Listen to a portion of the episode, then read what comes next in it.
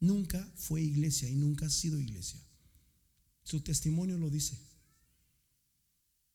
El único problema es que como Roma era el que tenía el imperio en el año 1325 cuando vino el concilio de Nicea, obviamente ellos no querían que, que se deshiciera el imperio, porque había, siempre había problemas entre políticamente, había situaciones que querían quitar a este gobernante, en este caso Constantino, y este hombre fue sabio, ese hombre nunca se convirtió, la misma historia dice. Él nunca fue cristiano y hasta que se iba a morir según se bautizó. O sea, qué chiste, ¿no? Y resulta de que lo hizo, ¿por qué lo hizo? Ah, porque los cristianos son, son nobles, los cristianos ellos, ellos este, ah, no andan haciendo esto, haciendo lo otro, etcétera, etcétera, no son chismosos, no hacen acá, no hacen allá, así que vamos a ser todos cristianos. ¿Para qué? Para conciliar el reino. Pero en realidad eso no quiere decir nada. So, en realidad, hermanos, eso nunca, nunca pasó así. Paz de Cristo. Así que esa es la verdad. Ellos nunca fueron la iglesia. Ellos aunque ellos se adueñan, ellos dicen que ellos son la iglesia principal, pero eso es una gran mentira del diablo. Eso no es así. Ahora, esta, esta, esta Biblia, esta palabra que nosotros tenemos, hermanos, la Biblia dice que Dios, hermanos, se da a conocer y desde un principio en el libro de, en, el, en, el, libro de la Torá, en el Pentateuco, Dios le dice a Moisés y le dice, escribe para que lo sepan tus hijos, para que lo sepan los hijos de tus hijos, escribe. Enséñales que ellos sepan que solamente hay un solo Dios y Dios le dice, y diles a este pueblo, yo pongo delante de ti camino de vida y camino de muerte, pero yo te aconsejo que andes por el camino de la vida para que vivas. Dios en su sabiduría completa, como dice el apóstol Pablo, oh sabiduría, oh, como dice, oh, ay, se me fue ese versículo tan tremendo. Cuán inigualables son tus grandezas, como diciendo, ¿quién conoció la mente de Dios? ¿Quién estuvo ahí de su consejero para saber todo lo que él tenía en su propósito? Déjame decirte una cosa, el día de hoy, en esta hora, en este momento, Dios está aquí. Jeremy, Dios está aquí. El Dios que creó los cielos y la tierra, Él está aquí. Miguel, Dani, ese Dios que hizo todas las cosas, Él está aquí. Y, dice la Biblia, el apóstol dice, y no necesita de manos humanas para presentarse. Porque Dios, hermanos, el día de hoy nos habla a través de su palabra. Isaías Isaías 42, fíjate, este versículo se me vino aquí a, mi Biblia. Isaías 42, versículo 5 dice, así, así dice Jehová, así dice Yahvé, es la palabra más correcta. Así dice Yahvé, Dios creador de los cielos y el que despliega el que extiende la tierra y sus productos, el que da alimento al pueblo y que mora sobre ella y espíritu a los que por ella andan. Yo Jehová te he llamado en justicia y te sostendré por mano, te guardaré y te pondré por pacto al pueblo, por luz a las naciones, para que abran los ojos de los ciegos, para que saques de la cárcel a los presos y de la, y de la casa de prisión a los que moran en tinieblas. Yo Jehová, este es mi nombre y a otro no daré mi gloria ni mi alabanza a esculturas. O sea que a Dios no necesita de una cruz.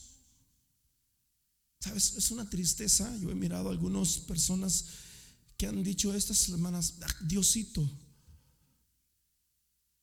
Y ahí el niño Dios, hermanos, ¿cómo?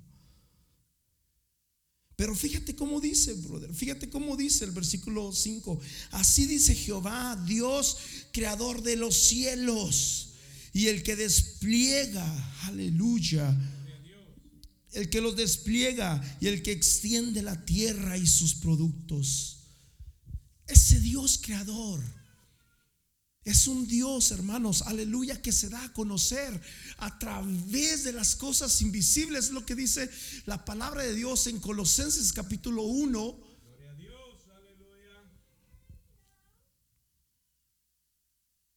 ¿Qué necesito para conocer a Dios? Punto número uno para conocer a Dios. Hey, Miguel, you know what? Conocer a Dios es, es more personal. Es personal. Pase Cristo Jeremy. Conocer a Dios es personal.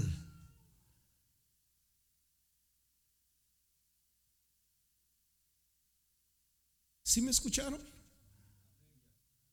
Conocer a Dios es algo que tú, pero ok, es personal, pero ¿cómo le hago para conocer a Dios? Yo quiero conocer a Dios. A través de las escrituras, a través de la Biblia. Paz de Cristo. Conocer a Dios a través de las escrituras y a través de la palabra de Dios, porque la palabra de Dios nos habla acerca de ese Dios invisible.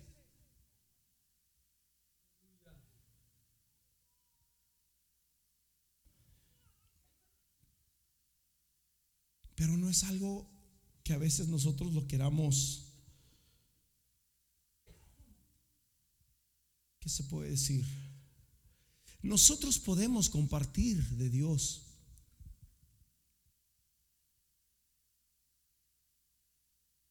Nosotros, por decirlo así, cuando nosotros predicamos acá en la iglesia, debemos, hay una diferencia entre exponer y una diferencia entre imponer. Exponer es decirles, hermanos, esta es la verdad, este es el camino, eh, eh, estas son las sendas antiguas que la, Biblia habla. Imponer es cuando así se tiene que hacer. Estás mal si no lo haces. ¿Sí me, me explico la diferencia? O sea, estoy imponiendo. Pero no es imponiendo las cosas. Porque la Biblia dice que Dios es el único que pone el hacer como el querer. Por decirlo así.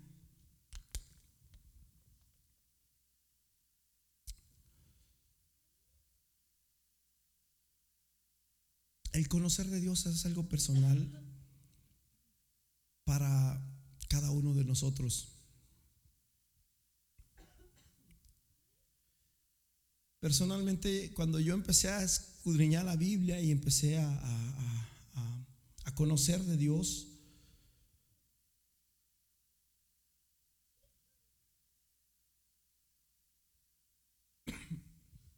yo conocía de Dios, pero yo me ponía a imaginar, si me hace que no es verdad, porque yo creo que ni ese pueblo existe. Probablemente será cierto todo lo que dice aquí. Y un día el hijo del pastor, Neftalí, hermano Jera lo conoce, hermano Martita, me dice, sí existe ese pueblo, todo eso existe. Algunos no existen, pero sí existe todo eso. ¿A poco sí? Pues no había, no había teléfonos. Y un día lo miré en el mapa y un día lo busqué y dije, wow, sí existe. Entonces puede ser que sí sea verdad lo que dice. Pero yo necesitaba ver algo para creerlo. Pero lo que te quiero decir una cosa es que a Dios no necesitas ni verlo y a veces no necesitas tampoco sentirlo. Porque déjame decirte una cosa, lo sientas o no lo sientas, Dios siempre va a ser. Y cuando Dios se convierte en esa parte principal en tu vida, si tú lo sientes, pues gloria a Dios, eres feliz, eres te sientes satisfecho conociendo a Dios. Y si no lo sientes, pues también eres feliz, porque aunque estés en una prueba, en una lucha, tú dices, yo sé que mi redentor está conmigo. Y aunque no lo vea, yo sé que algún día, quizás después de desecha mis, mi carne, como dijo Job, aún después de desecha mi carne, yo sé que he de ver a Dios. Aunque no lo veamos en el momento presente, pero Dios es.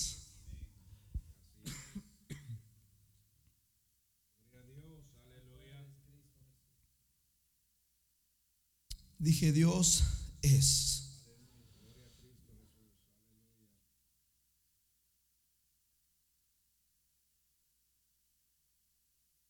Isaías 40, versículo 27 dice, ¿por qué dices, oh Jacob, y hablas tú, Israel? Mi camino está escondido de Dios. Y Dios se olvidó de que yo existo. Dios se olvidó de hacerme justicia. Yo miro que a los impíos le va bien, dice el salmista, y yo mientras más me busco a Dios, más mal me va. ¿Por qué dices, oh Jacob? ¿Y por qué hablas, Israel? Mi camino está escondido de Jehová.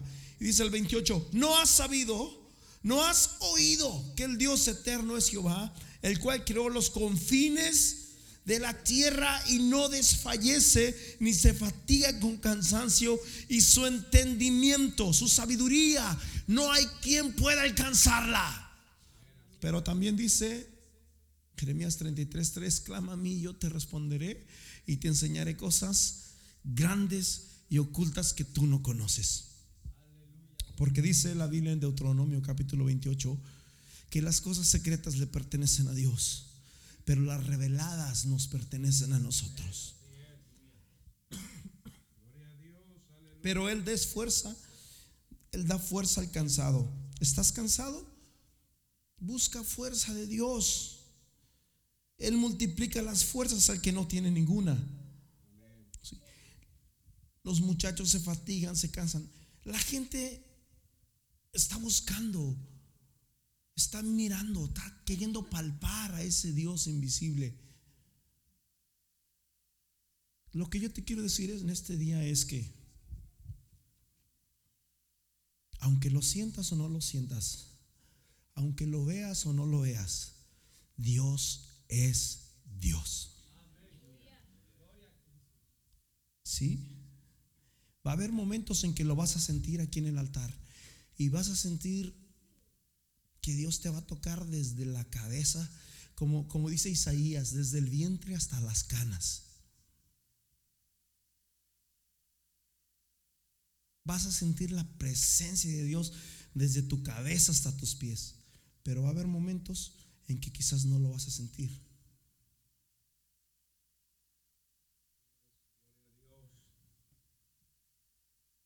Va a haber momentos en que quizás no lo vas a sentir, pero eso no significa que Dios se olvidó de ti. ¿Se acuerdan ese hermoso ilustración, ese paisaje de las huellas de un hombre que siempre siempre miraba para atrás en su vida bonita, en su vida hermosa y siempre miraba cuatro huellas. Miraba y, wow, qué hermoso, qué bello. Aquí, aquí están las huellas mías y las del Señor. Y, feliz, alegre, ¿verdad? Como miraba sus huellas de él, quizás de niño, y las huellas del Señor, de, de pues un joven o yo no sé. Y en una ocasión que estaba triste, que estaba angustiado, dice que miró para atrás. En los momentos difíciles de la vida, miró para atrás y se dio cuenta que solo había dos huellas atrás.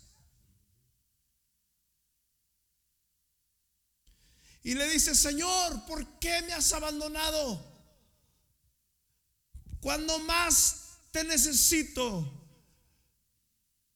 cuando más solo estoy, me has abandonado. Y el Señor le dice, yo no te he abandonado. Esas huellas que tú miras atrás no son tus huellas, son las mías, porque yo te llevo en los brazos. Entonces, Dios es Dios y Dios, hermanos, es el mismo por los siglos de los siglos. Amén.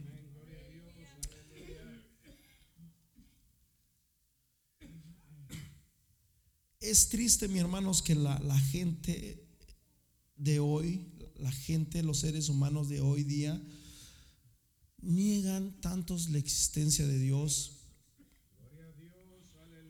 El negar la existencia de Dios es pensar de que no somos nada y que estamos en medio de la nada. Cuando nosotros somos, dice la Biblia en Isaías también, que somos la niña de los ojos de Dios. Nosotros somos, tú eres lo más precioso y lo más valioso que existe para Dios. Y Dios te puso aquí en la tierra, dice la Biblia, para que des luz a las naciones. Dios te puso para que des luz a las naciones. Ahora, ¿cómo conocemos esta verdad? Vamos a leer algunas escrituras que hablan acerca de lo importante, mi hermano, que es este libro que tenemos aquí. Yo quiero hacerles una pregunta, a ver, a los grandes, a los aviondos, ¿cuántos libros tiene el Antiguo Testamento? A ver, el Antiguo Testamento.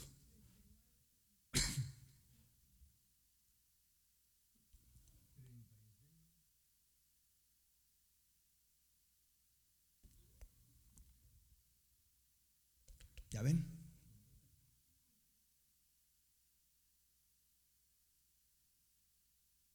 ¿Cuántos libros tiene el Nuevo Testamento?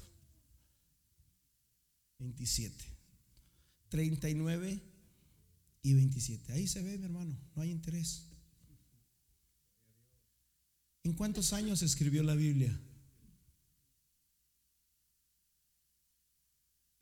Un aproximado. ¿En cuántos años escribió la Biblia?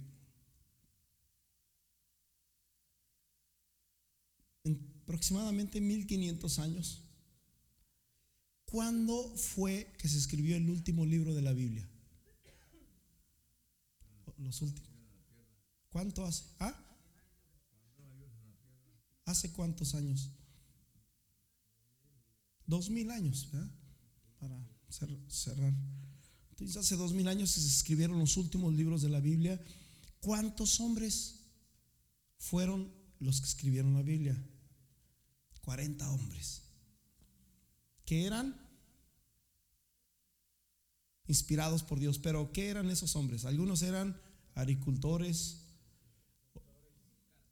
carpinteros, doctores, hasta reyes. Eran de todo tipo de personas. Paz de Cristo. Fueron las personas que Dios, Dios usó para darnos la palabra de Dios que Hermanos, aquí, aquí la tenemos. El último libro que se escribió, ¿cuál es? Apocalipsis, amén. Hemos hablado de estos temas mucho aquí en la iglesia. Apocalipsis fue el último libro. Y de hecho, déjame decirte una cosa, que la iglesia católica no lo quería meter en el, en el canon bíblico. ¿Te imaginas la Biblia sin Apocalipsis?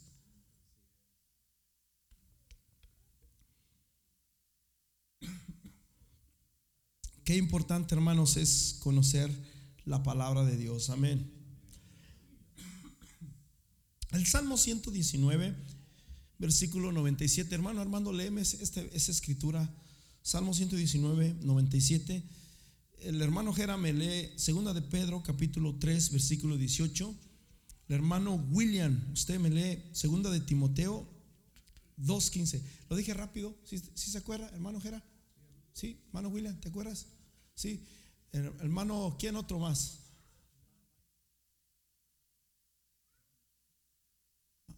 Hermano José, ok, ya le, ya le dijeron, brother José. Primera de Timoteo 4:13. A ver, ¿ya lo tienes, brother? Sí, a ver, léelo. 119, 97.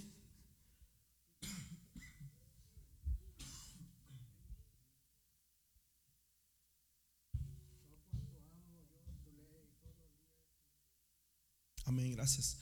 Oh, cuánto amo yo tu ley, dice la palabra. Todo el día es ella mi meditación.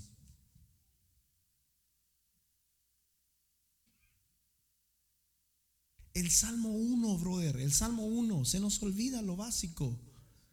El Salmo 1. Bienaventurado el varón que no anduvo en consejo de malos, ni estuvo en camino de pecadores, ni en silla de escarnecedores se ha sentado, sino que en la ley de Jehová está su delicia y en su ley medita.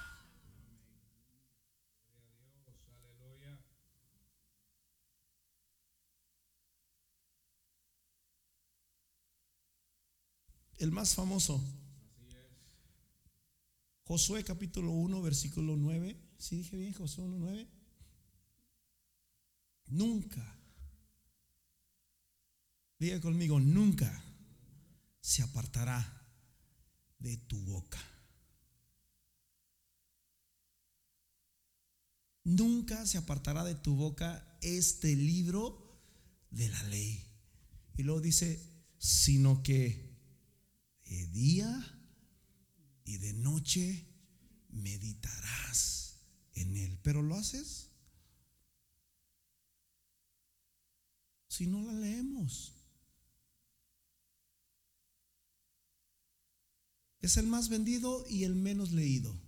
Paz de Cristo. Ok, hermano Jera, segunda de Pedro 3, 18.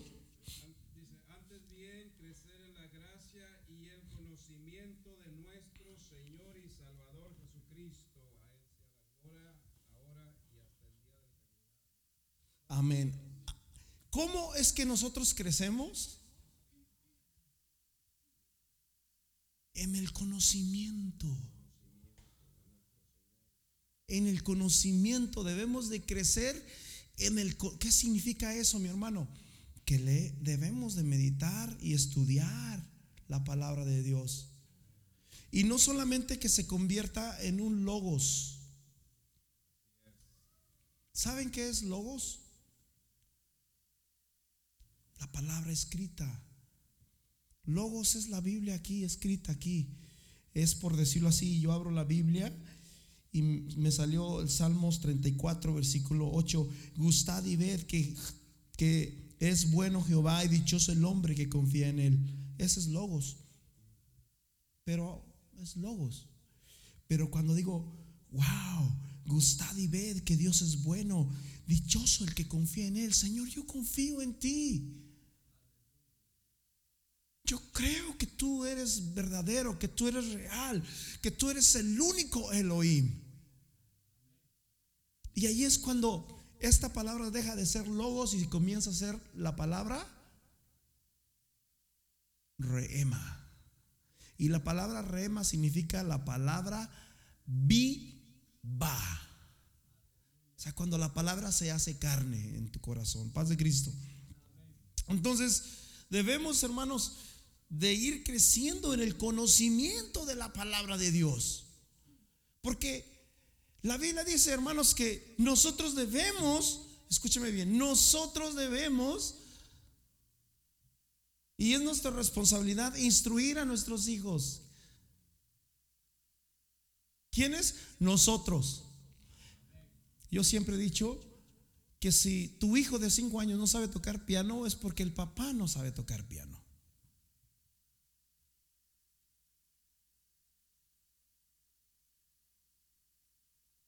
Paz de Cristo. Si un niño de 5 años sabe hablar varios idiomas es porque sus padres saben hablar varios idiomas. Paz de Cristo. Ok, hermano William, segunda de Timoteo, capítulo 2, versículo 15. Oh, no, perdón. Sí, ¿verdad? Sí, sí, sí, estamos bien.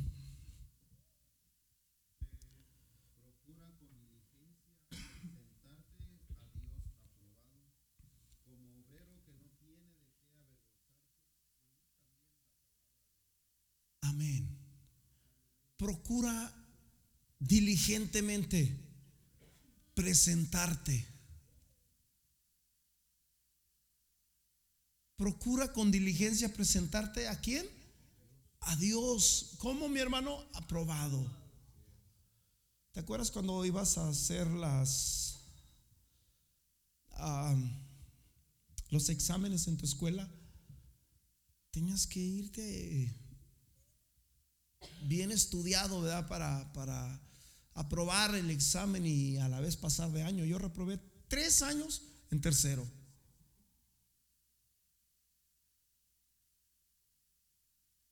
Ya cuando salí de primaria puro panzazo, este, yo era el papá de todos los, los pollitos ahí. Tres años en primero. Y no porque no estudiaba, sí estudiaba, pero no se me quedaba nada. Estudiaba, pero no se me quedaba nada. No. Haz de cuenta que mi hermano, mira, yo empezaba a leer, procura con diligencia presentarte a Dios aprobado como un obrero, procura con diligencia presentarte a Dios aprobado como un obrero que no, y empezaba a leer esa palabra como 50 mil veces, porque se me olvidaba lo que decía arriba. Ya cuando iba aquí en este, en este versículo, ya, ya se me olvidó lo que estaba allá arriba. No podía aprender.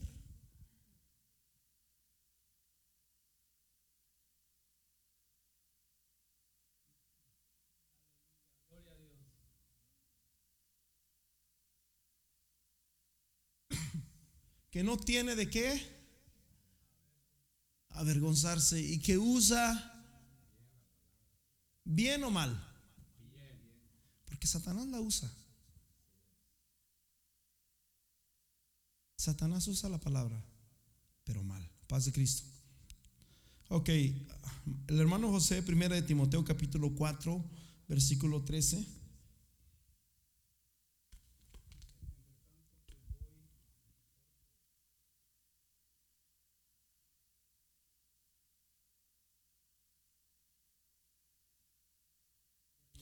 Amén. Entre tanto que voy, dice, ocúpate en qué? La lectura, la exhortación y la enseñanza. Es importante, mis hermanos, esto. Te voy a decir una cosa. Yo desde joven, es más, todavía no era bautizado y, yo ya estaba tocando acá, ministrando en la iglesia. Todavía no era bautizado y, yo, y a mí me tocaba a veces también abrir los servicios y y a comenzar el culto, ¿verdad? Dirigir la alabanza y todo eso. Y todavía no era bautizado. Y, pero si algo me ayudó a mí a permanecer en la casa de Dios fue justamente eso. En una ocasión yo les he comentado de que, no sé si mi hermano Jera estaba ahí, pero nos íbamos con los amigos a ver las muchachas. Que al monte, que San José. Y lo bueno fue que no me escucharon ahí atrás. Y, resulta de que cuando nos íbamos no hacíamos nada malo, no hacíamos nada malo, bueno, según nosotros, ¿verdad? No hacíamos nada malo, pero en una ocasión nos llamaron y nos agarraron de aquí y nos dijeron, ustedes son músicos, ustedes están ahí arriba y tienen una responsabilidad. O se componen o le dicen bye al bajo. Y para mí el bajo era casi mi vida. Hermanos, yo la verdad, yo estaba dispuesto casi, casi, casi a dejarlo todo porque no me gustó que me tuvieran esa reunión conmigo. Yo estaba casi dispuesto a, órale, ahí está su bajo, quédense a ver quién lo toca. Pero Dios, yo sabía que, que yo, de hecho, yo siempre que me iba, algo dentro de mí me decía que estaba mal lo que estaba haciendo. Paz de Cristo. Y bueno, y así fue como, como empezaron las cosas. Pero el ocuparnos, hermanos, en, las cosas de Dios, en la exhortación, en la enseñanza, en leer la escritura, de, una u de otra manera, eso me ayudó a estar aquí. Por eso yo les digo, esfuércese, mi hermano. Tú puedes, Dios te puede usar. Dios te puede usar. Haz las cosas como a Dios le gustan. Haz las cosas como a Dios le agradan. El bien no solamente es para ti, porque dice el apóstol a Timoteo, porque te salvarás a ti mismo y a los que te oyeren. O sea, no solamente es un bien para ti, es para tus hijos, para todos, paz de Cristo. Así que es importante, mis hermanos, que nos mantengamos leyendo la palabra de Dios, escudriñando la palabra de Dios, porque en Jeremías capítulo 36 vemos que la quisieron destruir. A la gente no le gusta, no que es que ha sido muy popular la palabra de Dios. Y más con este tipo de cosas que están pasando el día de hoy, donde ya vemos a un Dios, ya la gente mira al Dios como un Dios malo. En una ocasión yo estaba hablando con mi, en mi trabajo que yo tenía anteriormente, estaba hablando con mi amigo y su hija, y estaba ella llorando diciendo que Dios es malo porque Dios permitía que mataran a, por decirlo así, como a los afeminados y, cuando ah, hacían cosas malas, Dios es malo porque Dios, Dios destruía a los pueblos, Dios destruyó a naciones, Dios mandó, o sea, ellos creen, creen en Dios, pero de esa manera solamente. Y yo le dije, ¿sabes qué? Dios nunca ha sido malo. Porque Dios nunca ha hecho nada por ser maldoso, porque Dios siempre ha advertido a la gente y Dios siempre le ha, dicho a, a, todas, a todos, a todos, a todos. Es más, a Sodoma y a Gomorra. Es más, ¿se acuerdan cuando Dios decretó juicio sobre Nínive? Nínive era una ciudad que ni siquiera pertenecía al pueblo de Israel, era una ciudad mundana, pagana, donde había maldad que había llegado hasta el cielo. Dios dijo, ve Jonás y diles de aquí a 40 días, Nínive va a ser destruida. Y Jonás no quería ir a Nínive, Jonás se fue a Tarsis. Y ya conoces toda la historia de Jonás. Se lo tragó, ¿qué, ¿Qué era Jeremy? Una vaca o algo así, ¿verdad? ¿Sí? Un pez. Se tragó a Jonás un pez y fue y lo vomitó, hermanos, allá. Se levantó Jonás bien enojado y empezó a decirle a toda la ciudad: De aquí a 40 días, Nínive va a ser destruida. Bien enojado que andaba Jonás, pero ese mensaje fue efectivo. Nínive se arrepintió y Dios, hermanos, perdonó a una ciudad, porque Dios es un Dios grande y misericordioso. Aleluya. Dije, Dios es un Dios grande y misericordioso. Ese es el Dios verdadero.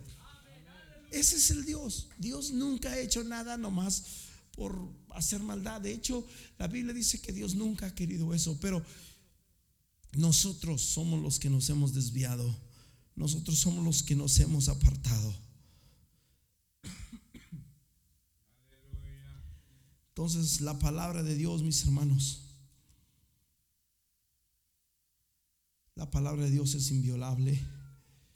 La palabra de Dios, hermanos, es lo más precioso que el hombre pueda tener. ¿Quieres conocer a Dios? Lee la Biblia. Pero no solamente léela, brother. No solamente leerla, porque el problema es de que por años mucha gente ha leído la Biblia.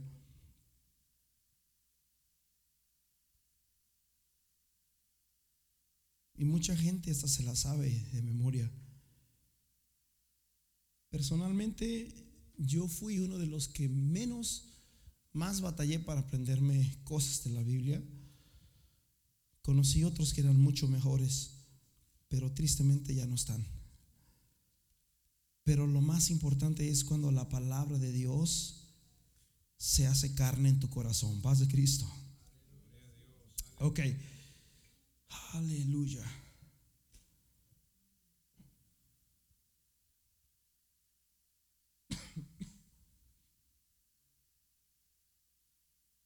Primera de Pedro capítulo 1 versículo 23. Ya voy a concluir con esta escritura.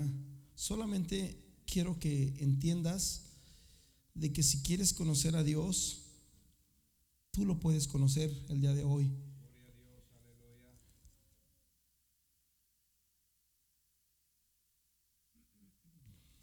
Como dijo el apóstol, oh profundidad de las riquezas.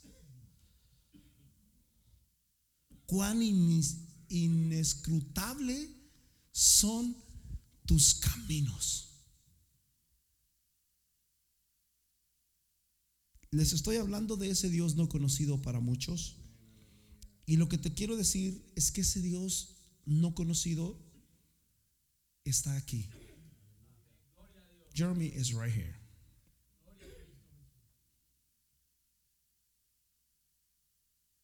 Y no necesitas sentirlo.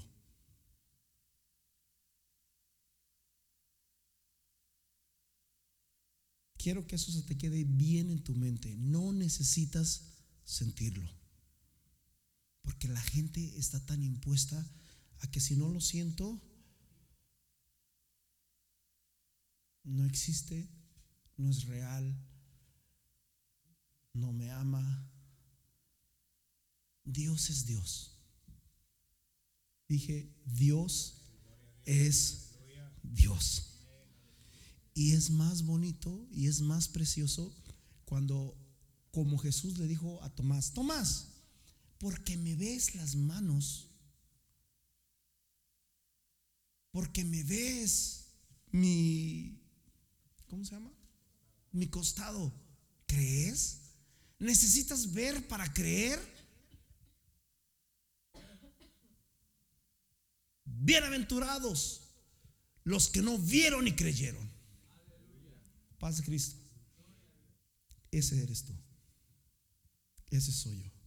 Primera de Pedro capítulo 1, versículo 23 hasta el 25. Dice, sabiendo, siendo renacidos, siendo, ¿qué? Renacidos. O sea que ya fuimos nacidos, pero fuimos renacidos. Y, no somos renacidos como hoy en día, mi hermanos, que existe este, la genética, ¿verdad? Este, ¿Cómo se llama? por decirlo así, ahorita hay cosas ya genéticamente modificadas como sandías sin, sin semilla, hasta de colores, hay varios colores, cosas que son ya, no, nosotros somos renacidos, pero dice, no de simiente corruptible, o sea que no nacimos de, de una madre como, por así que dice la Biblia, del polvo fuimos tomados, del polvo seremos arrojados. Pero está hablando de otro renacimiento y dice, siendo renacidos no de simiente corruptible o humana, sino de incorruptible, por la palabra de Dios que vive y permanece para siempre. ¿Quieres renacer? ¿Quieres vivir? Pues lo puedes hacer solamente a través de la palabra de Dios. Porque la palabra de Dios, dice la Biblia, que permanece para siempre. Es más, ¿qué dice Isaías 55? ¿Cuántos saben esa escritura?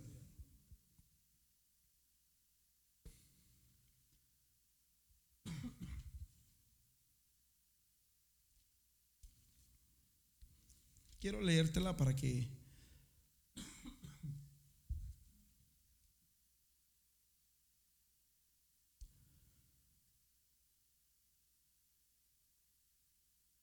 versículo 10 dice, porque como desciende de los cielos la lluvia y la nieve y no vuelve allá, sino que riega la tierra y la hace germinar y producir y da semilla al que siembra y pan al que come, dice, así será mi palabra que sale de mi boca no volverá a mí vacía, sino que hará lo que yo quiero y será prosperada en aquello para que yo la envíe. Esa es la palabra de Dios. Nosotros somos renacidos a través de la palabra de Dios. Léela, mi hermano léela.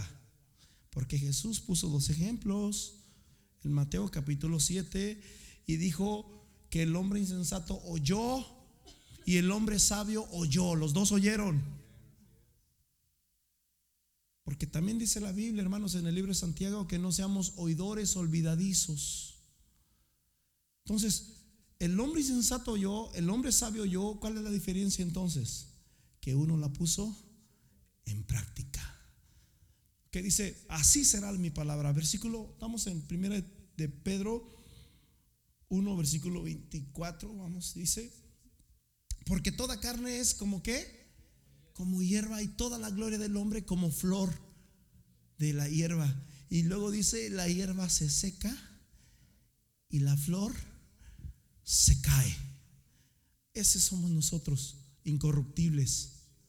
Esa es la simiente humana esa es la simiente corruptible. Esta es la simiente que se muere, como la flor, se seca. Sale el sol y se marchita, se seca y desaparece. Esa es la simiente humana. Esa es la simiente corruptible. Pero ¿qué dice el versículo 25? Mas la palabra del Señor, ¿qué dice? Permanece para siempre. Y esta es la palabra que por el Evangelio os ha sido anunciada. La palabra de Dios permanece. La palabra de Dios sana. La palabra de Dios perdona. La palabra de Dios perdona nuestros pecados. La palabra de Dios deja de que sea un logos y deja que esta palabra comience a ser un rema delante de ti. Jesús dijo en Mateo 24, 35, porque el cielo y la tierra pasarán, pero mis palabras no pasarán. Y esta es la palabra, el Evangelio. Hermano, yo tengo una pregunta para usted. ¿Qué es el Evangelio?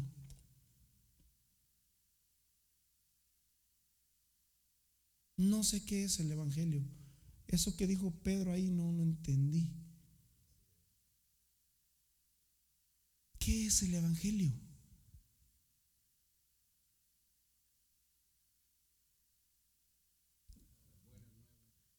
Las buenas nuevas de salvación. El Evangelio son las buenas nuevas. No tienes que ir al infierno. Alguien dio su vida para que tú seas salvo en el nombre de Jesús. Tú puedes entrar al cielo hoy mismo. Jesús le dijo al hombre pecador, de cierto, de cierto te digo que hoy estarás conmigo en el paraíso. No tienes que ir al infierno, ese es el Evangelio. La palabra, hermanos, es la simiente que no muere. Es la simiente que no muere.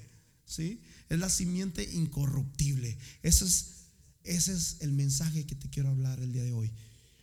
Acuérdate, Dios existe, Dios es, aunque no lo sientas. Aunque no tienes que sentirlo. Y si lo sientes, gloria a Dios.